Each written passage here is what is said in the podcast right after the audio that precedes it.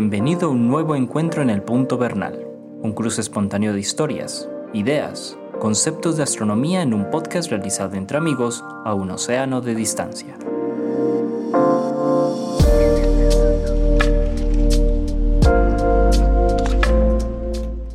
Hola Antonio, ¿cómo estás? Hola Jorge, ¿qué tal? Muy bien por aquí. ¿Tú cómo estás? Todos también por aquí muy bien. Muy preocupados por el planeta, pues. No salimos de un Antonio. Eh, qué cosa, ¿no?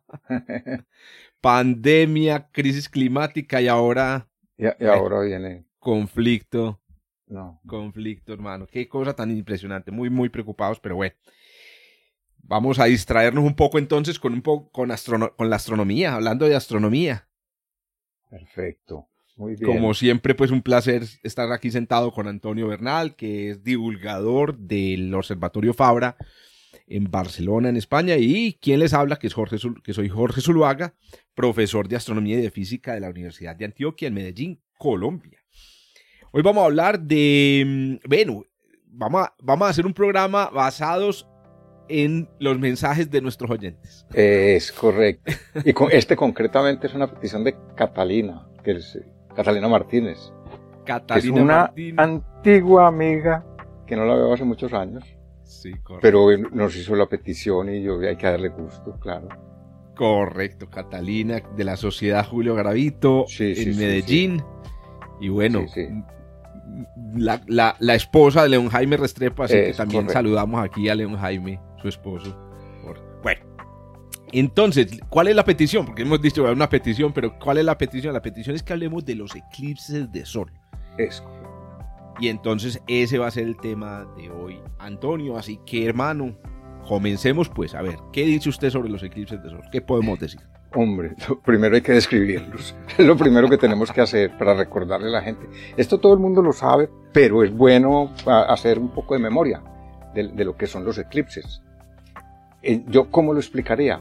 Mira, eh, expliquemos los de Sol y los de Luna, ambos, y después dejamos los de Luna para otro episodio. Pero Me parece muy bien. La Tierra gira alrededor del Sol, en una elipse que tiene, está sobre un plano que se llama la eclíptica. Muy bien. Y la Luna gira alrededor de la Tierra aproximadamente en el mismo plano. Por el momento dejémoslo en el mismo plano y después nos damos cuenta que no. ¿Qué pasa? Que como la Luna tarda 28 días en dar la vuelta al Sol, pues habrá un momento en el que está interpuesta entre la Tierra y el Sol. Y en ese momento hace sombra y se produce un eclipse de Sol. Hace, desde la Tierra hay un sitio en el que la Luna tapa el Sol y es un eclipse de Sol. Pero 14 días después, la Luna está al otro lado, de manera que es la Tierra la que está entre la Luna y el Sol, y entonces se produce un eclipse de Luna.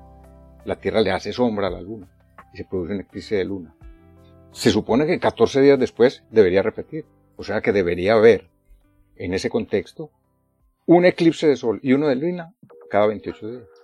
14 días uno de luna, a los 14 días uno de sol, a los 14 otro de luna y a los 14, y así. Y eso no ocurre. Son muy esporádicos. ¿Por qué? Porque ese panorama que pintamos de que la luna está girando en el mismo plano que la Tierra no es cierto. La luna tiene un pequeño ángulo en su órbita de 5 grados con respecto al plano de la órbita de la Tierra. Entonces, no siempre el alineamiento es perfecto. Ese es el, el encanto que tienen los eclipses. Si, hubiera uno cada mes de sol y otro a los 14 días de luna, eh, serían monótonos. Y el encanto que tienen es justamente ese, que se producen muy esporádicamente por ese ángulo de 5 grados. Eso es. Yo, yo agregaría un par de cositas a la explicación básica y es que a mí siempre me gusta eh, cuando hablo de los eclipses, pensar en esos monstruos invisibles que son las sombras de los planetas y las lunas del sistema solar. Es decir, los eclipses se producen es cada vez que somos conscientes de la existencia de esos monstruos. ¿Por qué los llamo monstruos? Porque son realmente grandes. Por ejemplo, la sombra de la luna mide aproximadamente 400.000 kilómetros, mientras que la sombra de la Tierra mide aproximadamente 1.200.000 kilómetros. Entonces, ¿qué sucede? Eh, pues ya lo explicaste, pero entonces yo, pensando en ese monstruo, ¿qué es el eclipse de sol? El eclipse de sol es aquel momento en el que la Tierra se mete dentro de la sombra de la Luna. Tú lo dijiste muy bien al principio. y el de luna es cuando la Luna se mete dentro de la sombra de la Tierra. y podemos ver ambas sombras. En el caso del eclipse de sol, pues eh, no podemos ver la sombra porque la sombra cae encima de los puntos de la Tierra donde ocurre el eclipse. Pero por ejemplo, hay, fotos muy bonitas de los, de los momentos previos a la llegada del, al, inicio del eclipse, en donde se ve en la lejanía, en el horizonte, se ve cómo la atmósfera se oscurece. Sí, sí. O sea que de alguna manera uno está viendo la sombra aproximarse. Ese monstruo que llamamos la sombra de la luna. Y en el caso de los eclipses de luna, pues la sombra sí se ve, porque la sombra se proyecta sobre la luna y vemos, pues, digamos, ese, ese monstruo invisible. Me gusta, pues, como pensar en términos de sombras. Y, hoy día también se puede, la, sombra de la luna sobre la Tierra, se puede ver porque como tenemos satélites artificiales, hay varias fotografías que se han hecho desde la Estación Espacial Internacional en las que se ve cómo la sombra camina sobre la Tierra. Se va moviendo sobre la superficie de la Tierra o sobre la superficie de, la, de las nubes. A mí esas imágenes me parecen sencillamente alucinantes. O sea, yo me acuerdo del tiempo cuando estaba pues más, mucho más joven, eh, en el que eso no era posible. O sea, no habíamos visto muchas imágenes como esas y, cuando empezaron a ser populares, que para mí es, en años recientes, me parecieron mágico. Me, pareció mágico ver pues digamos esa, esa sombra proyectada sobre la superficie. Y otra cosa que agregaría a, lo que, a esa explicación inicial básica, que es muy importante, con la que siempre comenzamos, es que, listo, entonces no, se producen cada 14 días porque la, luna está montada como sobre una rampita, también lo decíamos en algún episodio.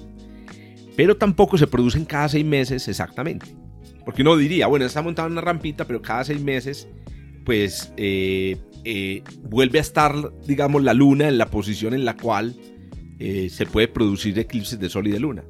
Pero no se vuelven ni se repiten, no se producen cada 6 meses porque además esa rampita está dando vueltas en el espacio como un trompo.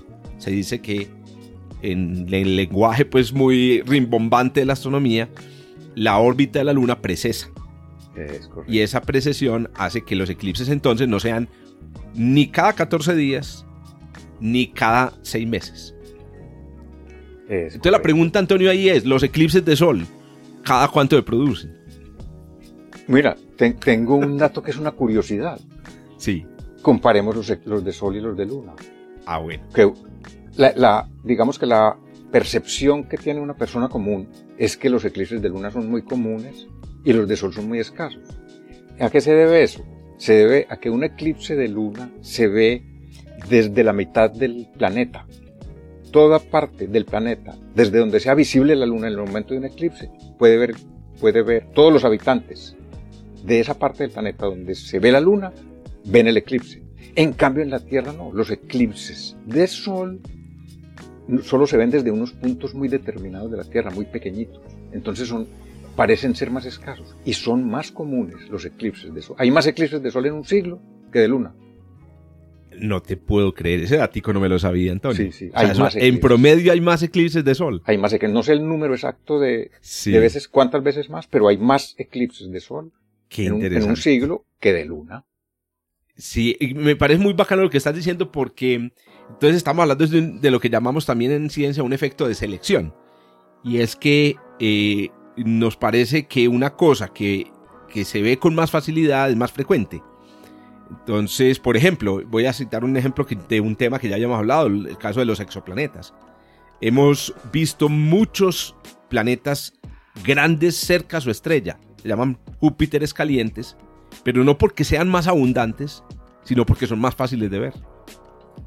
Eso se llama un, efecto de selección. Entonces también los eclipses de luna no es que sean más frecuentes que los de sol, sino que tienen un efecto de selección porque son más fáciles de ver. Son más fáciles de ver, desde más partes del mundo. Bueno, Antonio, ¿y por qué se ven los eclipses de sol solo desde una, en unas regiones tan restringidas? Esta es una de las maravillas que tiene el universo aquellas cosas que uno dice, esto no puede ser de, digamos, por casualidad, pero lo es, lo es. Y es que la distancia de la Tierra al Sol es 400 veces más grande que la distancia de la Tierra a la Luna. Pero a su vez, el diámetro aparente del Sol es 400 veces más grande que el diámetro aparente de la Luna. Con lo cual, la luna proyecta una sombra que es cónica y el vértice del cono toca la superficie de la Tierra.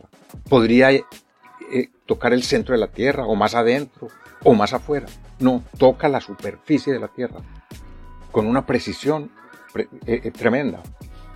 Claro, con unas veces un poquito menos, unas veces un poquito más, porque las órbitas no son círculos, sino elipses. A veces está un poquito más cerca, entonces la sombra como que se clava dentro de la Tierra, a veces está un poco más lejos, es como si se levantara de la superficie. Pero ese número 400 es una magia de la naturaleza que da por una casualidad rarísima. Y, yo digo que casualidad es porque, mira, por curiosidad, hace ya años, mm, hice un cálculo del eclipses en todos los satélites del sistema solar. Concretamente lo hice en los principales satélites. Creo que utilicé treinta y tantos eh, satélites para calcular los eclipses desde la superficie de su planeta, de cada uno. Entonces, por ejemplo, de, Marte, Phobos y Deimos, desde Júpiter, eh, Europa, Ganímedes, Calisto, el Aranan, que, bueno, en fin, todos los, principales. Y solo, solamente, la, la Luna tiene esa propiedad de que el vértice toca y que entonces puede producir al mismo tiempo o un eclipse total si el vértice penetra dentro de la Tierra, o un eclipse anular si el vértice se queda por fuera de la superficie. Claro, claro. Mira, es con una precisión tan grande que hay unos, unos eclipses que se llaman híbridos. ¿Qué quiere decir híbrido? Que pues ese vértice, ese vértice va caminando sobre la Tierra, se va moviendo sobre la superficie de la Tierra. Y cuando hay una montaña, el eclipse es total. Y si hay un valle, el eclipse es anular. Impresionante. O sea, por variaciones en la distancia. Por variaciones en la, en la pequeñas variaciones, porque claro, la altura de una montaña es nada con respecto a la altura, a la distancia Tierra-Luna. Espectacular.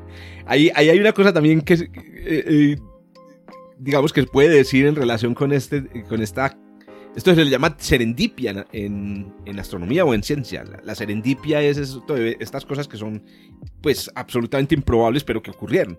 Sí, sí. Y esto es lo que, lo que sucede, esa, coincidencia entre la relación entre tamaños y distancias. Mm, otra manera de describir lo mismo es decir lo siguiente. Em, la sombra de la Luna, pues la Luna tiene un diámetro de 3.474, kilómetros. Listo. Si, si, si, la, si la Luna tiene 3.745 kilómetros, su sombra proyectada sobre la Tierra, uno esperaría, pues, con el sentido común, que tuviera ese tamaño. Claro. Que midiera 3.745 kilómetros, que es más o menos, no sé, una buena tajada de una buena porción de, de Sudamérica, inclusive creo que es mayor que, que toda Europa. Pero ¿qué sucede? Como el Sol está a una distancia Em, eh, finita, porque para que produzca una sombra exactamente de su mismo tamaño, la fuente de luz tendría que estar muy, muy lejos.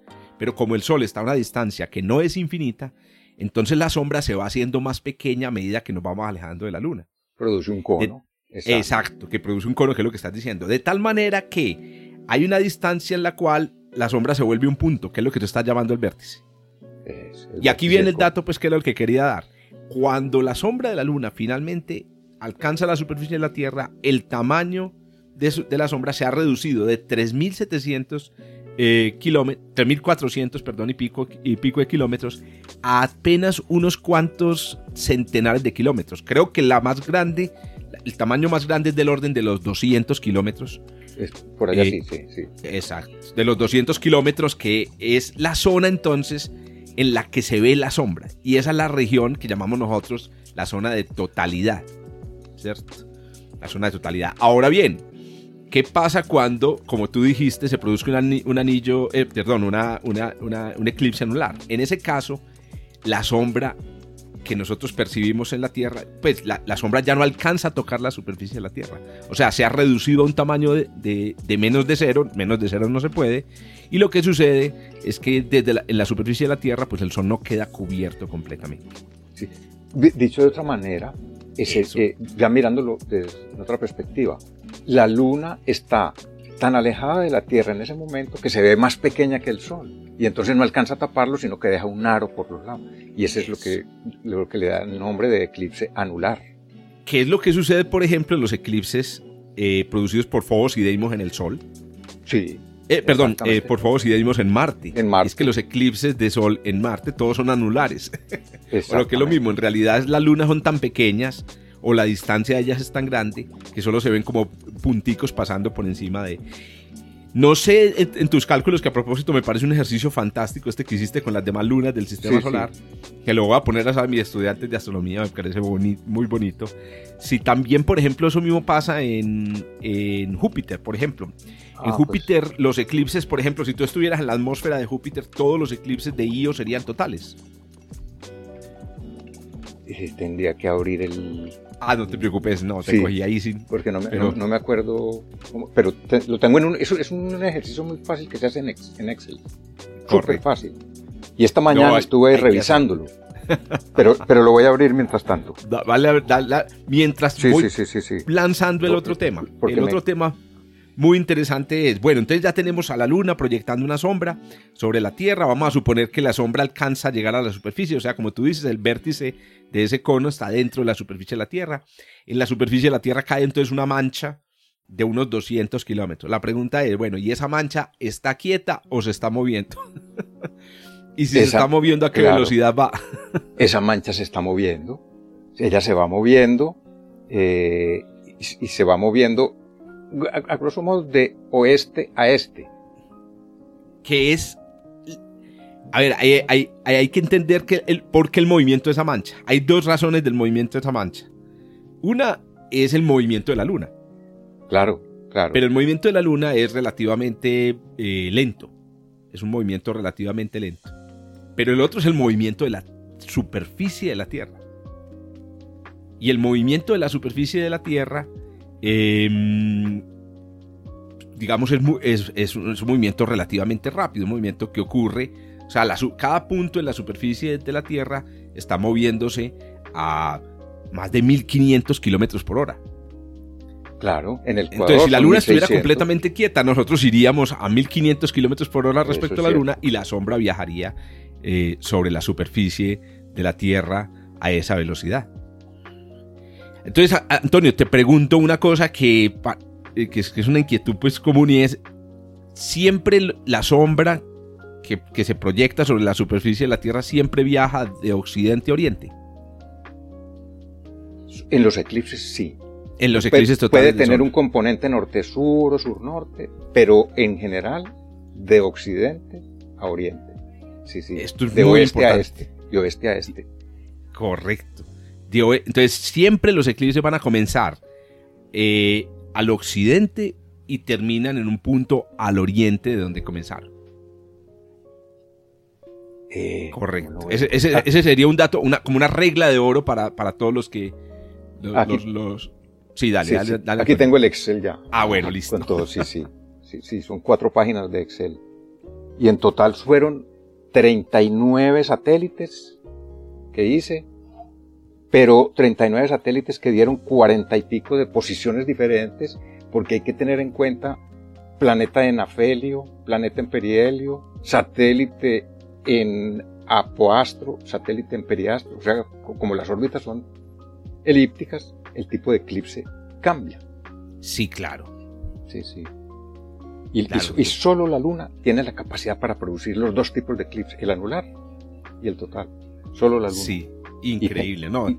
pensemos también en cómo esa serendipia eh, marcó la historia de la astronomía. O sea, te imaginas, Antonio, lo que habría sido la historia de la astronomía en la antigüedad sin, sin la existencia del reto de predecir los eclipses. Todos, todos me imagino que sabemos que los eclipses tenían un, un, una, una, un contenido eh, no sé, de, eh, eran malagüero, eran mágicos, anunciaban Cosas, eh, cosas malas. Y había una gran presión para los magos y, los astrónomos de, la mayoría de los pueblos de la antigüedad para calcular esos el momento en el que ocurrían los eclipses. Si tú, quitas, Los, e, si tú quitas los eclipses de, la historia, tal vez la astronomía no se habría desarrollado al nivel de detalle, en el nivel de detalle en el que se desarrolló no sé, en el tiempo, por ejemplo, de los, eh, no sé, en Mesopotamia. Aunque habían otros retos, el reto de calcular la posición de los planetas, pues ya era un reto muy difícil. Pero es que los eclipses los eclipses son un, problema muy, muy difícil. Sí, y fueron calculados desde tres siglos antes de Cristo. Ya, ya, había un método para calcular, que era, que era el método de los saros. Y, sí. a mí también ese me llama mucho la atención, cómo llegaron a esto. Porque es que, mira, el Saros son 18 años. 18 años y 11 días. En cada 18 años, 11 días, los eclipses repiten, digamos que con las mismas características. Si este fue de sol total, el de dentro de 18 años y 11 días será de sol total. Si este fue anular, el otro será anular. Si este fue parcial, el otro será parcial. Pero ¿qué ocurre? Que el, ese otro correspondiente al que está ocurriendo ahora, el de dentro de 18 años, ocurre muy lejos, a más de 10.000 kilómetros de la Tierra, del sitio original. Entonces no se podía saber porque en ese tiempo la velocidad máxima era la del caballo. No se podía saber. ¿Cómo se dieron cuenta? qué, qué cosa tan tremenda. Eso lo hizo un astrónomo muy curioso porque es un poco desconocido que se llamaba Quidino y, y que era caldeo y de, y de se sabe una cosa interesante. Hay, porque hay una tableta parcial, ya está muy, desgastadita, pero dice que Quirino fue muerto por la espada. Y resulta que fue muerto por la espada uno o dos o tres años después de que Carlos, de que Alejandro Magno eh, conquistara su tierra. Y ahí, de ahí viene un odio que le tenía Séneca a Alejandro Magno y a su padre porque decía eran unos asesinos. porque mataron a no sé quién y tal. Y, pues resulta que Aquidino también. O sea, lo que estás diciendo es que Aquidino eh, fue asesinado por Alejandro, por, por las por las huestes de Alejandro Magno. Mira, o sea, coincide más o menos con la. Sí, porque fue tres años después o, algo así de que Alejandro Magno conquistara. Y dice, fue muerto por la espada. Y es que ser muerto por la espada era con una condena a muerte. ¿Cierto? Es como si hoy dijeran, fue fusilado. Entonces uno supone que fue fusilado, fue fusilado por el que tiene el poder, ¿cierto? En ese tiempo ser muerto por la espada era como una especie de condena a muerte. Correcto. Y, yo, y recuerdo haber leído a Séneca, que él, pero no me acuerdo el personaje, que decía, es que no, eran unos así, porque mataron a fulano, otro, otro personaje técnico de, de la época. Correcto. Hay otra, hay otra historia muy interesante en la antigüedad sobre la, relacionada con la predicción de los eclipses y es, no sé si, si esta historia, de, eh, del, eclipse de, Tales, que fue predicho por Tales de Mileto. Eh, pues eso es lo que, lo que, lo que se piensa, pues es, difícil, pues digamos, precisar estas cosas. esto, estamos hablando de una cosa que ocurrió en el 500, el 585 antes de la era común y em, que coincidió con una batalla. Incluso fue Heródoto el que habla eh, sobre el hecho de que en, el día en el que ocurrió el eclipse, eh, esta una batalla entre los, entre los medos y los lidios, el día en el que ocurrió el eclipse, la batalla fue interrumpida por el eclipse. Y entonces es muy famosa la historia de que Asimov dice que esta es la única batalla de la antigüedad cuyo día exacto se conoce. No es como la mayoría en la que se tienen ideas más o menos vagas. Pues, vagas quiero decir porque utilizan calendarios distintos. Incluso la hora, las horas. Claro. prácticamente con, los métodos modernos podemos decir la hora en la que ocurrió la batalla. Que fue el 28 de mayo del 585 antes de la era común. Sí, sí, sí, sí, sí. Claro. los eclipses se pueden utilizar como herramientas de cronología muy, muy, muy precisa. Muy ah, pues, precisas. mira este dato. A ver. Resulta que en el año 1301 antes de Cristo hay una tableta, un escrito chino que dice que la ciudad de, de Sanyong, Anyang, Anyang, fue oscurecida por un eclipse en el 1301. Y, y, está la fecha y está tal. Pues se hacen los cálculos y resulta que el eclipse no oscureció a Añán, si se hacen los cálculos desde ahora. Pero entonces, si se aplica la, el efecto que la luna por, por, la marea, por el efecto de marea, tiene sobre la Tierra, no le puedo. la Tierra se está frenando y entonces el eclipse ocurrió en Anyang. Y con eso se puede saber, con una precisión muy grande, porque son 2.300 años, 3.301 años. O sea, ahí tenemos una, una, cosa al revés, es decir, la historia ayudándonos a precisar un asunto físico. Ah, es correcto. Y, entonces, ¿a, qué, ¿a qué tasa se está disminuyendo entonces se, puede calcular que en ese tiempo el día duraba 7 milésimas de segundo menos. que no es poco. Piensa que esto es más, eso son casi 3 segundos al año. Sí, sí. ¿Qué, sí, es lo que ocurre? Es lo que ocurre. La Tierra se va frenando por el efecto que la gravedad de la Luna ejerce sobre la Tierra. Se va frenando. Y, es, una comprobación, eh, digamos, observacional. Impresionante porque, como, te, como tú lo dices, utiliza registros históricos. Pero volvamos otra vez a la sombra y volvamos a la... porque nos saltamos un montón de cosas, porque claro, es que hay, tantas cosas para decir sobre esto. El, tema es muy amplio, sí. Que tenemos entonces una sombra de, más o menos 200 kilómetros en la superficie de la Tierra que viaja a 1700 kilómetros por hora. Aquí tengo el dato, eh, el dato exacto, 1700 kilómetros por hora, que es Em, que es más que la velocidad del sonido. Entonces tenemos esta, esta sombra viajando. Entonces, ¿qué sucede? Si tú supones que la sombra mide 200 kilómetros, eso quiere decir que cualquier punto que esté dentro de la sombra solamente estaría dentro de ella durante unos pocos minutos. Unos pocos minutos. Hablemos de la duración de los eclipses. ¿Cuánto duran los eclipses de sol? ¿Por qué duran tan poquito? Bueno, Max, ¿por qué duran tan poquito? No, por lo, que acabo de decir es la explicación. Exacto, esa es la explicación. Pero duran eh, un máximo que está en 7 minutos y piquito. Menos de 8 minutos. El máximo. De manera que un eclipse de más de 5 minutos ya se considera que es que, que, la totalidad sea de más de 5 minutos, porque está la parte parcial que es más larga, ¿no? Pero la totalidad, que es la más mágica de todas las partes, si es de más de cinco minutos, se considera un eclipse largo, como fue, por ejemplo, el del 11 de julio de 1991, que lo vimos en Buga Valle. Correcto, muy famoso aquí en Colombia y fue muy largo. fue, fue, muy, fue muy largo. ¿Fue de cuánto? ¿De cuánto fue ese? Ese eclipse fue de cinco minutos y medio por esos Impresionante. Casi seis una minutos duración. Es una duración. Es una duración impresionante. Sí, sí, yo estaba en un eclipse de dos minutos.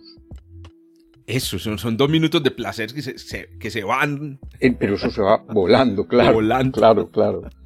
Sí, sí. Hay, una historia también sobre, sobre la duración muy interesante y es la de cómo se han utilizado en los tiempos modernos la aviación para aumentar esa duración artificialmente.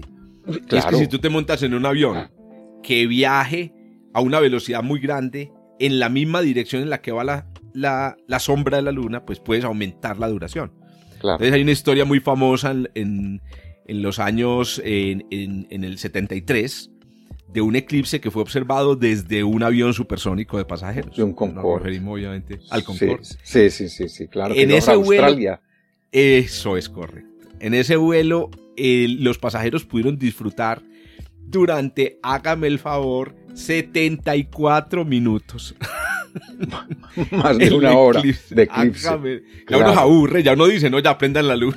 Sí, sí, sí, sí, sí. Sí, sí uno de los encantos del eclipse es, la brevedad, realmente. Eh, realmente eso, eso, es lo que le da el exacto. El, y también, también son, o sea, eso no, no solo se, se, hizo cuando habían aviones supersónicos de pasajeros, sino que hoy en día también se hacen con aviones de pasajeros normales.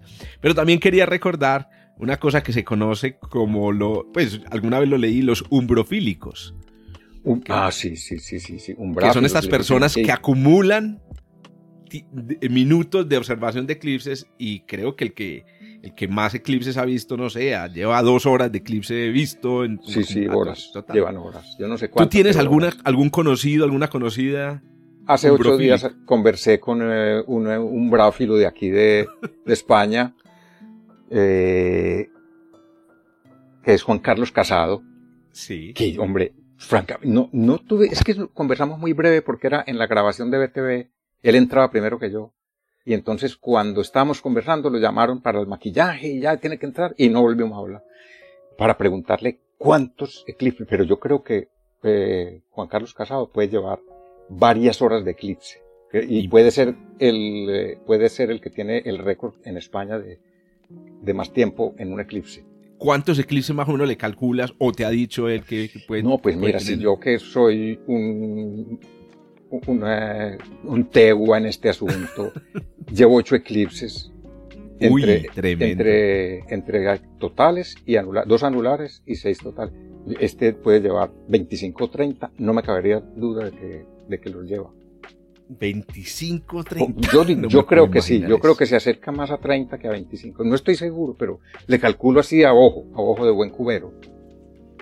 Eso es correcto. Bueno, otra cosa muy interesante, Antonio, para mencionarles a todos es mm, em, el hecho de que durante los eclipses totales de sol, pues se pueden hacer observaciones astronómicas muy interesantes. ¿Qué se puede ver en un eclipse total de sol que sea astronómicamente relevante, además de la sensación de que todo está a oscuras, ¿qué más se puede ver, Antonio?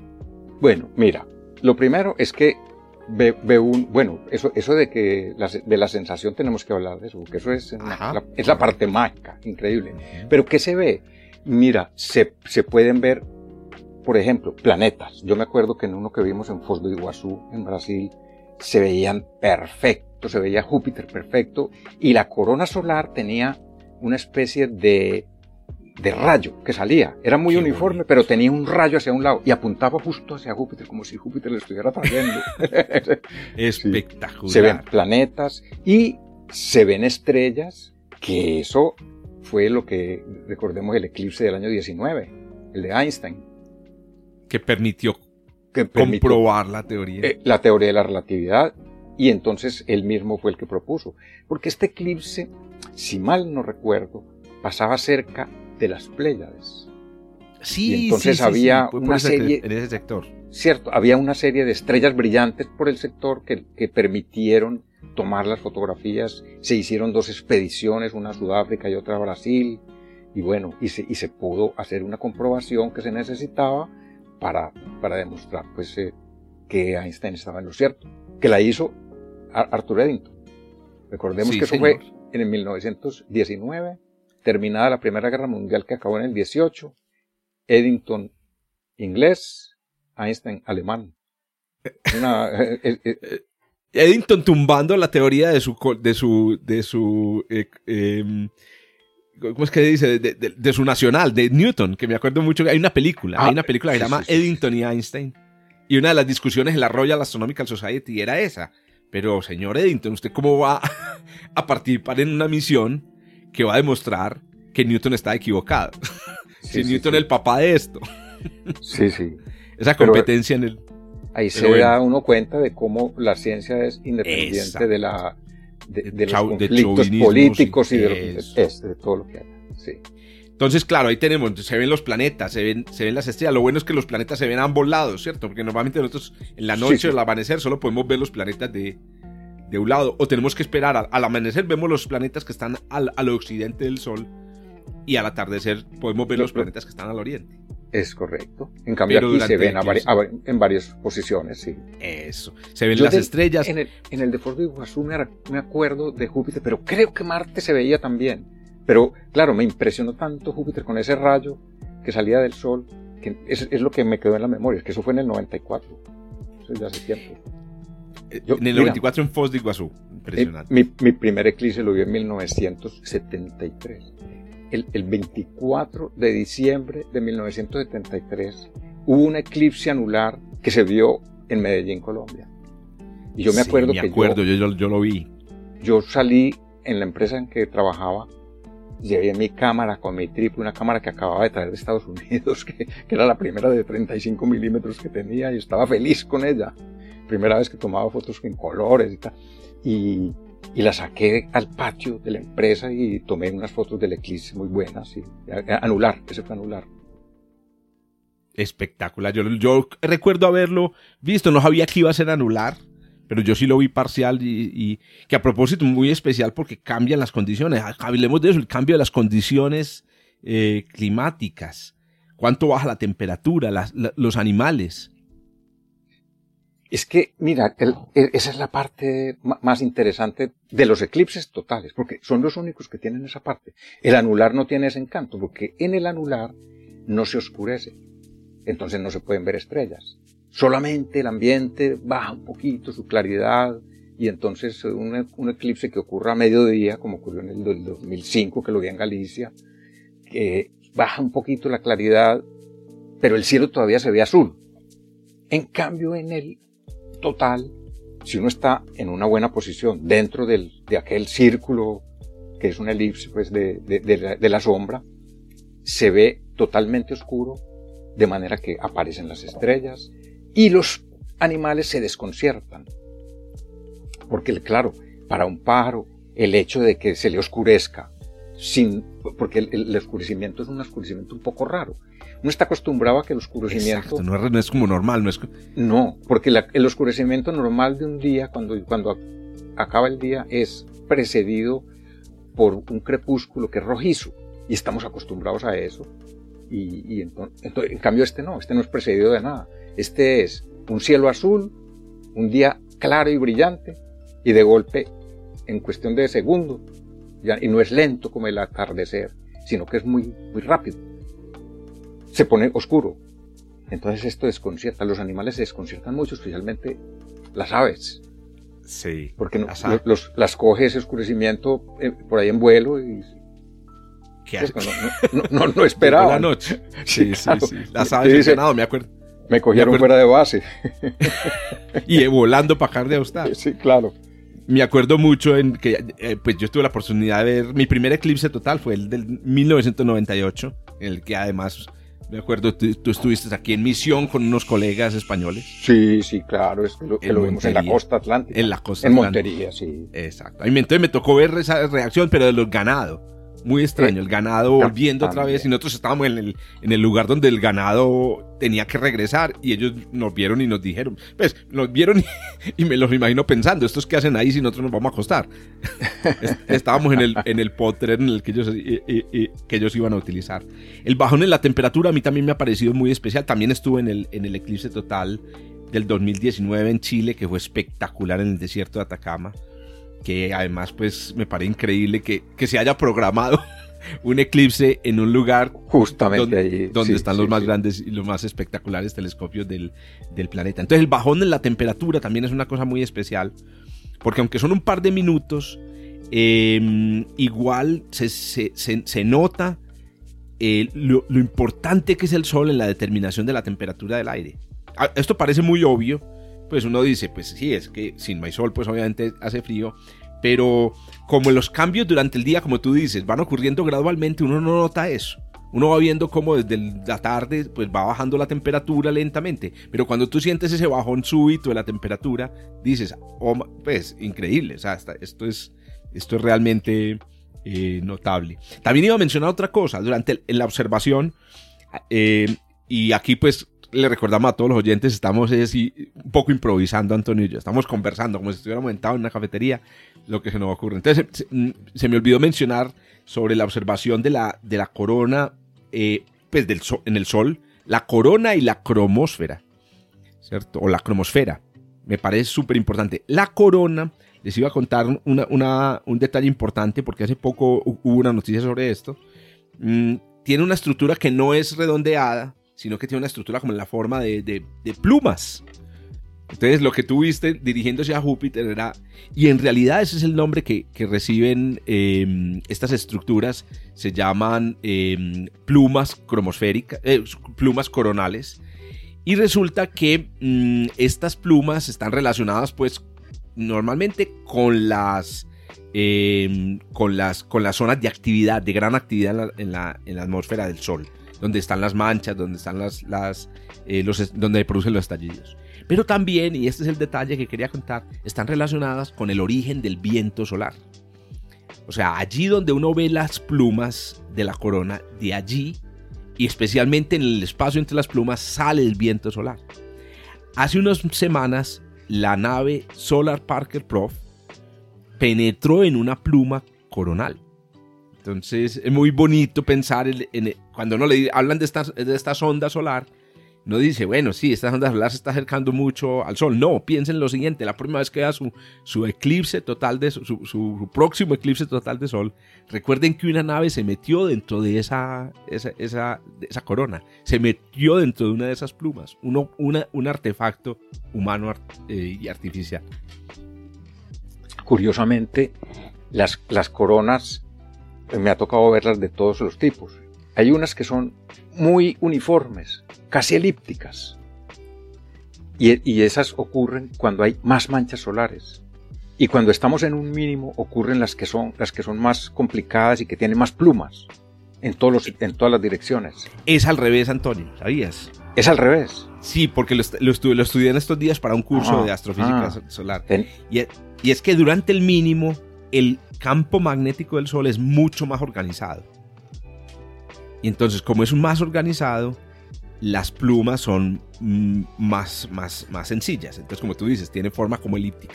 En cambio, durante los máximos, el campo magnético del Sol es mucho más desorganizado. Y ahí es donde se ah, ve. Que, es más lógico, es más lógico que sea así que como lo estaba diciendo yo, claro. Por ejemplo, no sé si recuerdas el eclipse del 91. ¿Cómo, ¿cómo fue la corona de esa época? ¿Te acuerdas? Ya ese detalle no lo recuerdo. Me, me acuerdo de, de varios. Ah, pero de ese no. Dime uno, porque yo más o menos recuerdo cuándo fueron los máximos y los mínimos de los. Me acuerdo del, del, 12 de octubre de 1977. A ver, fue ¿cómo fue Fue muy redondo, muy redondita la corona. correcto, porque estábamos justamente en un mínimo. 12, de octubre de 1977. Fue bastante redonda. Sin, señor. sin plumas ni nada de estas cosas el 77, el 77 coincidió exactamente, aquí estoy viendo el, eh, con el mínimo del anterior al, al ciclo 21. Ah, perfecto. Entonces ahí está, mucho, Más, mucho más redondito. Antonio, también hablaste ahorita de un nombre muy importante, pues de una, de una, de una eh, y ya con eso quiero que vayamos cerrando pensando en, en que muchos de los que nos están escuchando, pues quieren saber cuándo va a ser el próximo. Mira, hablemos, de espérate, pero antes de eso, hablemos de la predicción. Entonces, tú mencionabas una palabra que yo creo que es clave eh, relacionada con el eclipse y el ciclo de Saros. Ya nos habías explicado sí, sí, sí. que es la repetición de los, eh, de los eclipses y que ocurre cada 18 em, años. Y yo iba a hacer una anotación, y por, eso, por eso quiero hacer esta anotación, es, es, lo siguiente. El descubrimiento de esa regularidad, que es la clave de la predicción en la antigüedad, porque hoy en día la predicción ya se hace usando los métodos modernos de la de la mecánica celeste, pues. ¿Sabes qué creo yo que pudo haber pasado? Em, que se el, descubrimiento de esa regularidad se produjo em, en imperios de mucha extensión. O sea, piensa por ejemplo en, el imperio chino en, antes de la era de, nuestra, e, de, nuestra, de nuestra era, digamos en, el 100 antes de la era común, que tenía una extensión enorme. Entonces, fácil, fácilmente 5.000, 6.000 kilómetros de extensión y por lo tanto podían haber registros de eclipses repetidos incluso en extensiones tan grandes. Si pensamos en los mesopotamios, la cosa es más complicada, aunque también, digamos, la zona de influencia de, estos, de estos reinos era enorme. También estaban los viajeros que traían historias de esos eclipses. Pero hay una cosa que, que a mí se me ocurre y es que para descubrir el ciclo de Saros tal vez no es necesario observar todos los eclipses, o sea, la repetición cada 18 em, años, sino que si tú observas unos pocos, por ejemplo, en el lapso de varios siglos, y tienes suficiente ingenio, puedes llenar los huecos. Claro. Y puedes decir, aquí en estos huecos se produjeron también eclipses, pero en lugares que no los vimos. Entonces también se me ocurre que es una cosa de ese estilo. Ahora sí, Antonio, ¿qué ibas a decir? No, que antes de decir los que van a ocurrir, hablemos un poco de la sensación que se tiene en un eclipse total. Porque ah, es una sensación tan especial. Es que a mí me ha tocado ver, bueno, y yo, yo mismo lo he sentido, que cuando llega el momento del eclipse, la gente entra como una especie de éxtasis. Pero eso es todo el mundo, todo el mundo. Todo el mundo. una especie de éxtasis. Y, y, la gente llora. ¿Por qué? Porque es como una especie de comunión con la naturaleza, en, una cosa que no se ve sino en ese momento. Eso no se ve en ninguna otra circunstancia. Entonces es un momento de una sensación espiritual tan, tan profunda, tan profunda, que la gente la deja muy conmovida. Y, eso es precisamente lo que hace que el eclipse total de sol tenga ese magnetismo. Sí. Y que, y que es una cosa que tiene otra característica. Es absolutamente. Lo que yo estoy diciendo aquí es una descripción burda. Porque eso es indescriptible. Eso hay que ir a verlo. Hay que sentirlo. Para Sí, poderlo. y- sí, sí. Inclusive yo siempre, yo les decía a los amigos ahora que, que vimos el eclipse del 2019, que algunos de ellos lo habían, lo veían por primera vez, y claro, la reacción de todos, además, no solamente es muy, es muy, es muy, muy emotiva, sino muy distinta. O sea, cada uno reacciona de forma distinta. Entonces les decía, es parecido a lo que nos pasa, por ejemplo, en los, en los momentos de, de las emergencias. Yo voy a mencionar esto, por ejemplo, cuando, cuando te van a robar. O sea, las personas que, que, que han- que lamentablemente han tenido esa experiencia saben que uno reacciona de manera muy distinta. Están las personas que, se- que están, son tranquilas. Ah, no, no, listo. Pues es decir, en una situación de emergencia se, se ponen tranquilas. Están las personas que, se, que prácticamente se vuelven otras personas. Por ejemplo, reaccionan violentamente. O, por ejemplo, o, o- o- o se ponen a llorar. Es decir, son reacciones completamente distintas, completamente únicas de las personas, pero todas emocionales. Me pasó que en el 2019 mi hija adolescente, que es pues una, no, realmente eh, a Sofía, Sofía, ella no le gusta la astronomía precisamente, ella pues, viaja con nosotros, pero se puso a llorar. Y yo dije, pero ¿cómo es posible? Ah, ¿por qué te, por qué te pusiste a llorar? Y la, la verdad es una reacción. Mi primera reacción al primer eclipse que yo viví fue empezar a proferir insultos. Yo, yo, yo estaba eh, demasiado emocionado, se me, me salí de la ropa completamente. Entonces sí, es una cosa muy especial. Sí, sí. Antonio, Bueno, y ¿cuándo ahora ocurre sí. el próximo eclipse? cu- ¿Cuándo ocurre? Mira, este año hay dos A ver, que, que- que están por venir. sí. que son el 30 de abril y el 25 de octubre, pero son eclipses parciales. Y resulta que aquí hay que aclarar algo. Un eclipse total de sol tiene una fase para una persona que lo vaya a ver en, en el sitio de la totalidad. Tiene una fase en la que es parcial. Luego viene la totalidad y luego viene la otra fase que es Ajá. parcial también, que es como el reverso de la, de la primera. Pero hay eclipses que son solo parciales, porque la totalidad cae por fuera de la Tierra. Y eso se ven mucho es, se- siempre están cerca de los polos, o en, en partes de latitudes muy elevadas, o muy al norte o muy al sur. Entonces estos dos, del 30 de abril y del 25 de octubre, son dos eclipses parciales, no, se, no habrá lugar de la Tierra en la que se vean total, son parciales, lo cual quiere decir que, la- que el Sol no se tapará del todo, sino solo una parte, y ocurrirán muy cerca de los polos. No Exacto. tienen ese encanto de la totalidad, eso no lo tienen.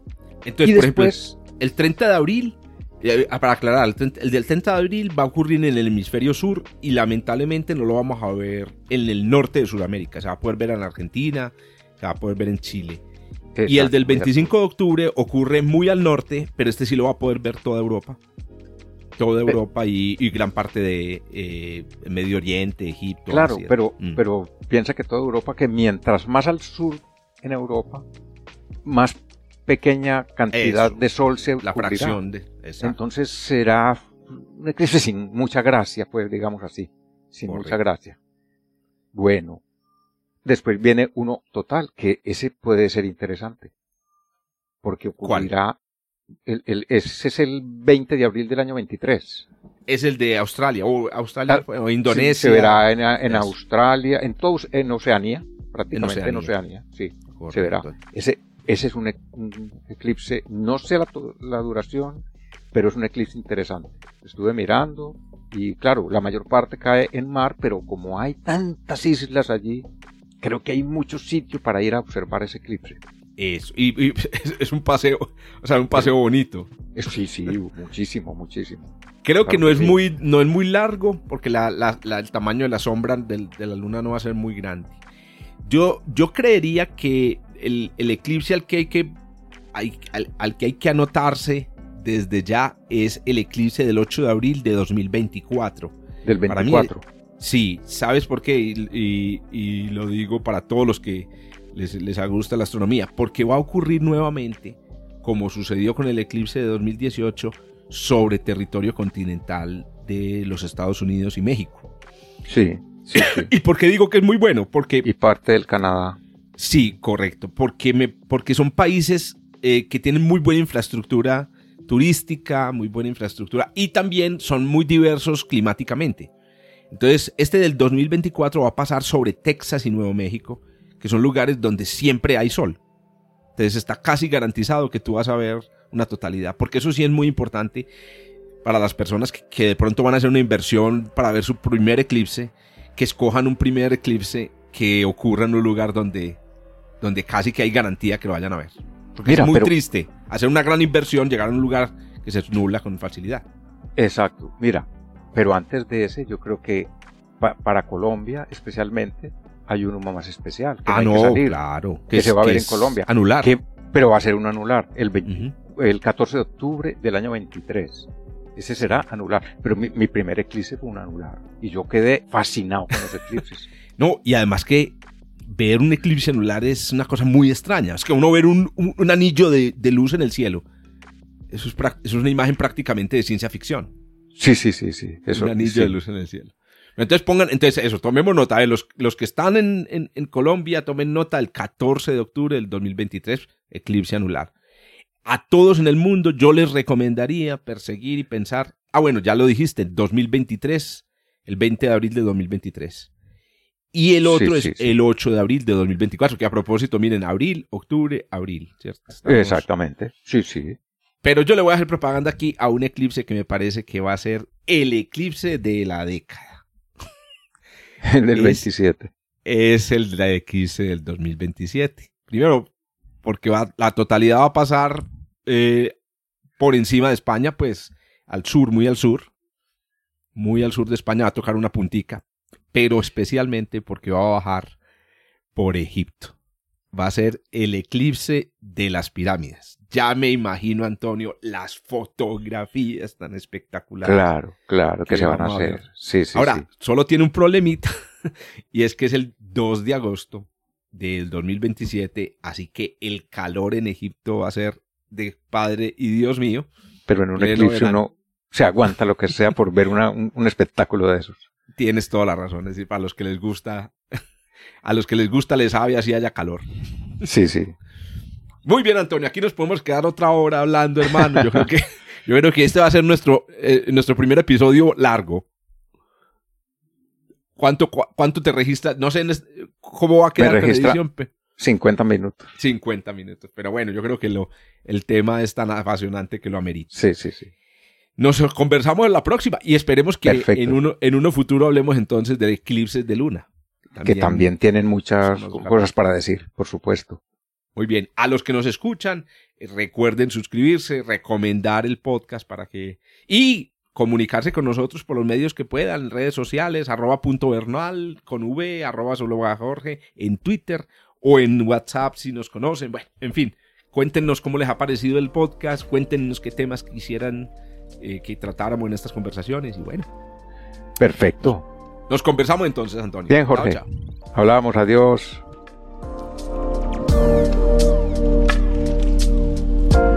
Punto Bernal, un podcast de astronomía realizado por Antonio Bernal, divulgador del Observatorio Fabra en Barcelona, y Jorge Zuluaga, profesor de astronomía de la Universidad de Antioquia en Medellín, Colombia. En la producción y edición, Joshua Giraldo pregrado de Astronomía de la Universidad de Antioquia. Hasta el próximo encuentro.